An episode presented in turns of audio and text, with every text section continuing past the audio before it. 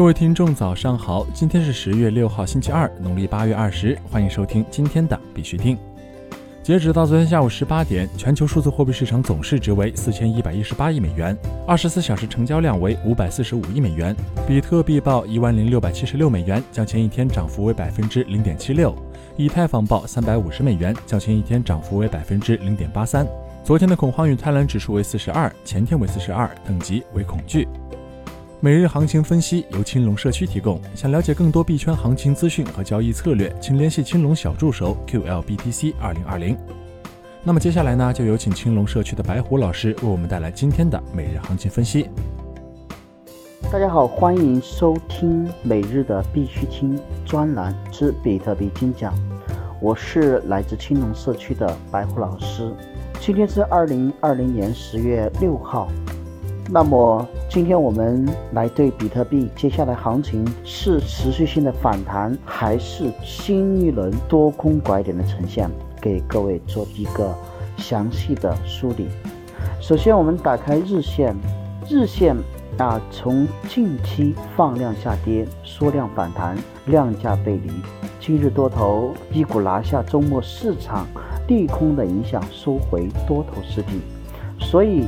最近有很多人问我反弹能否持续，我不得而知。但有一点可以肯定，幺零七四零防线很重，阻力很强，强大阻力原因来自三角形的趋势压制，以及日线布林中轨的双重压制。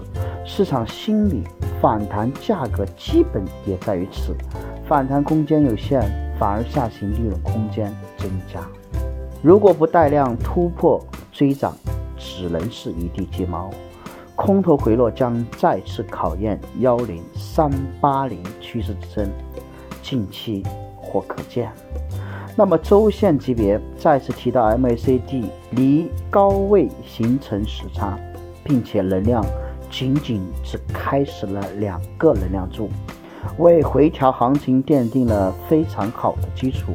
周线的成交量连续四周是缩量状态，量能 MA 五下穿 MA 十，形成死叉，这种背景之下的回调，应该属于刚刚开始的行情。所以近期如果不带量突破趋势性压制幺零七五零一带，那么追涨只能是一地鸡毛。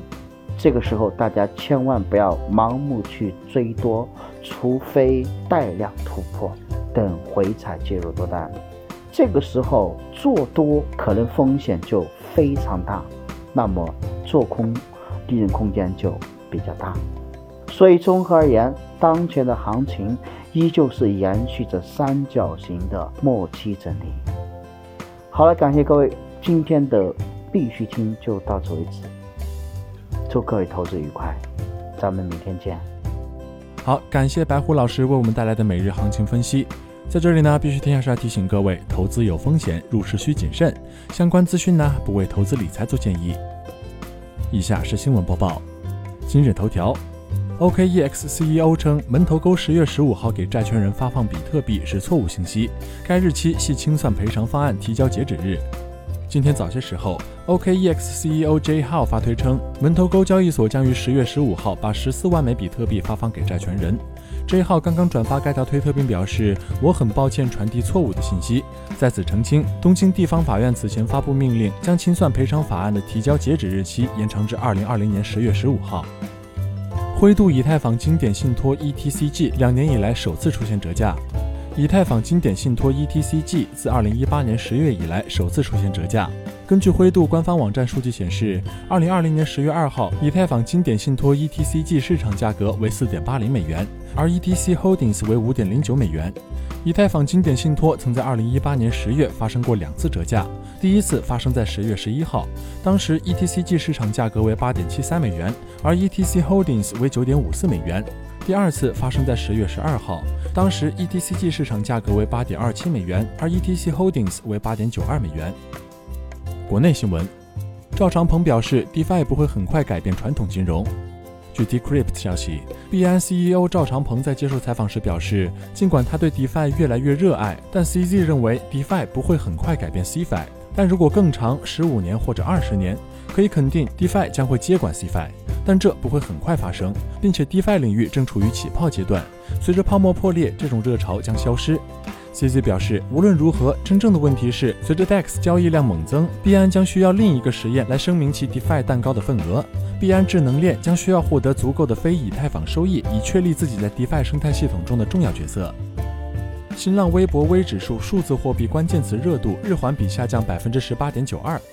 截止今天下午十五点，新浪微博微指数比特币关键词热度日环比下降百分之三点三四，区块链关键词热度日环比下降百分之十八点二八，数字货币关键词热度日环比下降百分之十八点九二，收起 BTC 加百分之零二。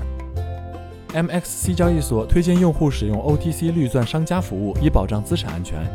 链文消息：MXC 抹茶推荐用户使用 OTC 绿钻认证商家服务，以保障资产安全。用户与绿钻认证商家交易，因商家自身问题导致用户账户冻结，用户将获得一定额度的赔付。据 MXC 相关负责人介绍，除不断完善自身风控措施以外，MXC 抹茶还对 OTC 商家有严格的资金风控要求。截至目前，几乎未曾发生过用户资产冻结的情况。酷币安全事件更新，新增 WAN、VET、XTX 等九种代币充提服务。据酷币 KuCoin 交易所消息，酷币已经于十月四号新增 WAN、VET、STX 等九种代币充提服务。截至目前，酷币已经开放共计五十二种代币充提服务。酷币 CEO Johnny 六在此前的推特中表示，价值超过二点零四亿美元的资产已经安全脱离可疑地址范围。酷币正在逐渐恢复完整服务，包括 BTC、ETH、USTD 在内的更多代币的充值和提现服务，近期也将开放。国际新闻。埃及经济衰退期间，比特币使用量增加。据 Cointelegraph 十月五号发文称，随着新冠肺炎大流行将埃及经济推入衰退，并导致失业加剧，埃及比特币使用量增加。越来越多的埃及人将比特币交易和采矿视为另一种收入来源。埃及多家投资机构的经济学家兼财务顾问 Nahas 表示，许多埃及人，尤其是年轻人，对加密货币很感兴趣。尽管比特币价格有所上升，但他们仍开始进行少量投资。泰国央行推出区块链技术政府储蓄债券。据今时消息，泰国央行推出区块链技术政府储蓄债券。全球比特币 ATM 安装总数达一万零五百九十台。Coin ATM Radar 统计数据显示，十月一号以来，全球共新安装了三十六台比特币 ATM。截至今日，比特币 ATM 机在全球的部署量已达一万零五百九十台。利用以太坊 ERC 七二幺，日本女团 SK 一四八数字写真迅速售罄。据 CoinPost 消息，日本区块链公司 CoinBook 于十月三号推出数字交易卡 NFT Tracker，其中包含新拍摄的日本女团 SK 一四八的现场发行照片。据悉，这是日本第一家发行符合以太坊 ERC 七二幺代币，并在娱乐偶像领域使用 NFT 数字交易卡公司。自十月三号八点半开始，以限量一百套的形式出售后，立即售罄。好了，今天的必须听新闻播报就到这里。更多区块链资讯呢，请关注我们的微信公众号 b i x u t i n g 下划线，也就是必须听的拼音加上一个下划线。